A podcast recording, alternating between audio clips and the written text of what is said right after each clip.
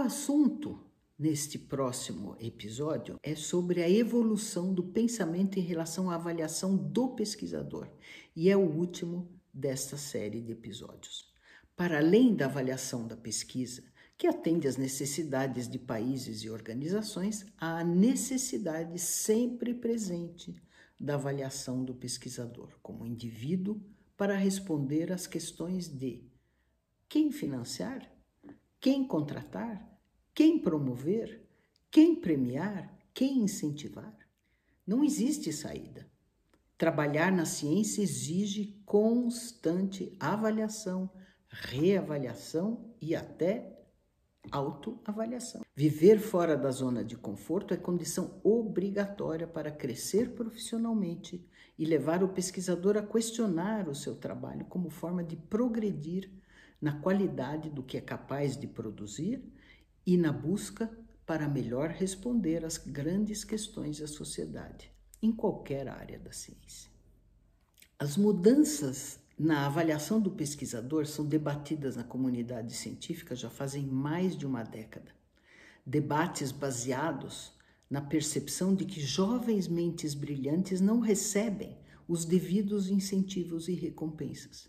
E isto ocorre porque os indicadores quantitativos dos quais falamos no segundo episódio dessa série privilegiam o pesquisador mais sênior, com linha de pesquisa própria, reconhecida pelos seus pares, que já formou muitos alunos, publicou muitos artigos, recebeu muitas citações, deu muitas palestras, recebeu prêmios e assim por diante. A Europa se encontra na fronteira desse debate e alguns países, como a Bélgica e a Holanda, já implantaram mudanças significativas. Em 2018, um consórcio holandês formado por 14 universidades públicas, sete centros médicos universitários, a Academia de Ciências e Artes holandesa e os financiadores, o Conselho Nacional de Pesquisa e organizações de pesquisa e desenvolvimento em saúde, publicaram o Room for Everyone's Talent Towards a New Balance in the Recognition and Rewards of Academics. Este, esta publicação define um caminho para a modernização das práticas da avaliação da pesquisa tirando o peso excessivo dos índices bibliométricos e introduzindo outros itens, tais como atividades na educação, no cuidado aos pacientes, valorizando o impacto e a capacidade de liderança. O documento busca dar foco em diversificar as carreiras, por exemplo, dando crédito à multidisciplinariedade e talentos adicionais adquiridos, mesmo fora da academia estimular a liderança acadêmica de qualidade, expandir as práticas da ciência aberta, inclusive ciência do, do cidadão, ou citizen science. Divulgação científica, compartilhamento de dados são todas práticas da ciência aberta equilibrar melhor o fator individual com a ação coletiva das equipes, pois isso estimula a cooperação entre diferentes áreas, com oportunidades para grupos de trabalho em consórcio e em equipes multidisciplinares. E sem hesitação, focar na excelência, tendo como alvo a qualidade e a integridade científica o conteúdo e o impacto social do trabalho, além da criatividade, também são essenciais nessa avaliação.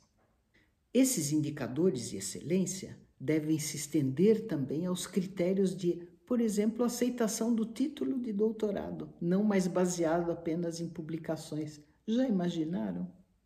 Apesar de ser reconhecido como um passo pioneiro, mas com certos riscos envolvidos, a comunidade científica holandesa reconheceu a necessidade de se repensar radicalmente a forma de avaliação da pesquisa e do pesquisador.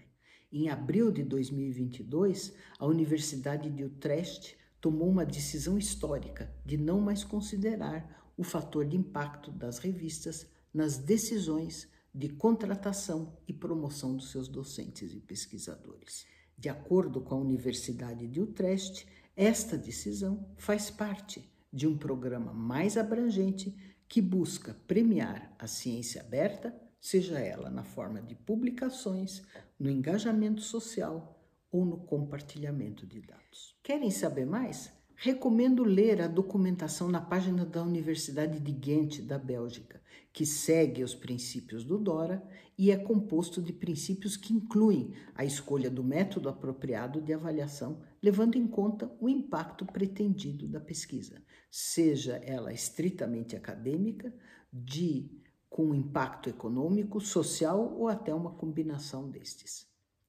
Leve em conta a diversidade entre as disciplinas e, em cada caso, a simplicidade do procedimento é balanceado com a complexidade da pesquisa. Os critérios decididos são comunicados de antemão a todos os envolvidos. É garantido haver um número suficiente de experts para avaliação adequada da qualidade da pesquisa, e estes princípios são implementados através da escolha ativa de indicadores e pela adoção de uma revisão por pares bem abrangente. A universidade disponibiliza um documento chamado Portfolio of Research Dimensions, detalhando todos os itens que entram na avaliação. De modo resumido, há uma promoção disponível para todos com boa performance. A primeira avaliação é feita após três anos e depois de cinco em cinco anos. Uma entrevista inicial é elaborada por cada pesquisador-professor, onde deverá escrever suas ambições, planos, quanto às atividades de educação, de pesquisa, o impacto previsto na sua pesquisa, os seus planos de gestão e liderança de recursos humanos e seus projetos relativos ao engajamento institucional e social. O foco deve ser dado na visão futura e como avaliado se enxerga como um membro do corpo docente, grupo de pesquisadores, programas, departamento, faculdade e assim por diante. E por último, um pequeno comentário saboroso para apimentar ainda mais essa discussão.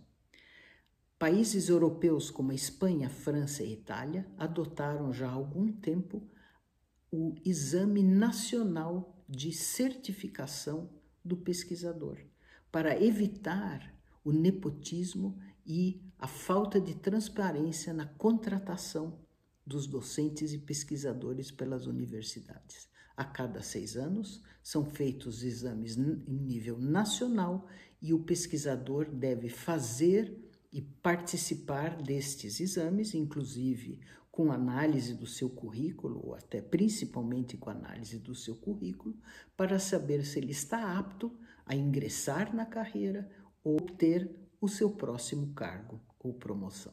E fico por aqui, pessoal. Estão se preparando para esse admirável mundo novo? Até uma próxima!